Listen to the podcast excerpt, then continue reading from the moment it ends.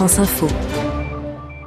La Grèce, pays membre de la zone euro, y a-t-il encore des raisons d'y croire?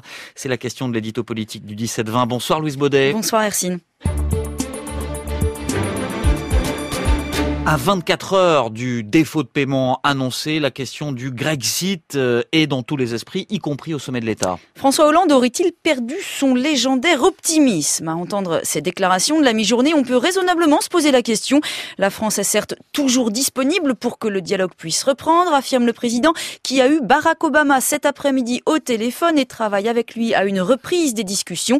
Il n'empêche, François Hollande a beaucoup parlé au passé ce midi, comme s'il actait l'arrêt définitif des négociations. Lui qui d'emblée s'est posé en trait d'union entre la Grèce et ses créanciers européens voit sa stratégie mise en échec. Ça n'est jamais mort, explique son entourage, mais c'est vrai que les obstacles sont de plus en plus nombreux. Il y a encore une toute petite fenêtre d'ici demain soir, mais après, une fois que le programme de soutien de l'Europe est fini, tu repars à zéro. D'où cette euh, amertume du président français Alors il ne va pas jusqu'à dire qu'il se sent trahi, hein, comme le patron de la Commission européenne, Jean-Claude Juncker, mais François Hollande regrette le choix d'Alexis Tsipras d'interrompre les négociations parce que nous étions tout près d'un accord, dit-il. Désormais, la balle est dans le camp des Grecs et seulement deux veulent-ils rester dans la zone euro ou prendre le risque d'en sortir? C'est à eux d'en décider.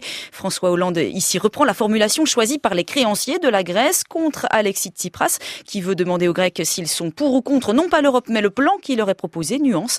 En revanche, le président, le chef de l'État se garde bien de critiquer le choix d'organiser un référendum. Un choix souverain, c'est la démocratie, affirme-t-il au rebours de son prédécesseur Nicolas Sarkozy. Depuis l'Espagne où il est en déplacement, celui-ci exhorte l'Union européenne à ne pas donner l'impression de céder. Le même Nicolas Sarkozy avait fait pression en 2011 sur l'ancien Premier ministre grec Georges Papandreou pour qu'il lève sa menace de référendum et accuse aujourd'hui Alexis Tsipras de cynisme, de démagogie et d'irresponsabilité. Rien de tout ça chez François Hollande, Louise. Non, prononcer des oukases n'est ni dans le caractère ni dans la stratégie de l'actuelle présidence. Ça n'est sans doute pas non plus son intérêt politique. Pas question d'apparaître comme le fossoyeur de Syriza, le parti de gauche radicale au pouvoir en Grèce.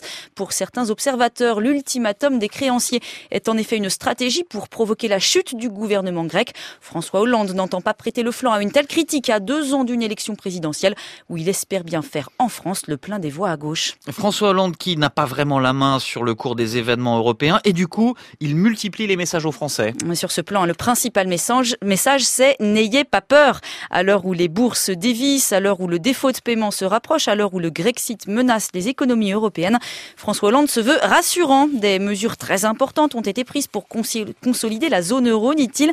Par ailleurs, l'économie française est robuste, elle n'a rien à craindre. Une économie robuste qui a tout de même créé, Hercine, 26 000 chômeurs sans aucune activité le mois dernier. Il n'empêche, le président adopte un ton très très rassurant et en profite pour défendre sa politique économique en France et en Europe. Ça s'appelle de la psychologie collective, d'aucuns diront de la méthode Coué. Louise Baudet pour l'édito politique du 17 20.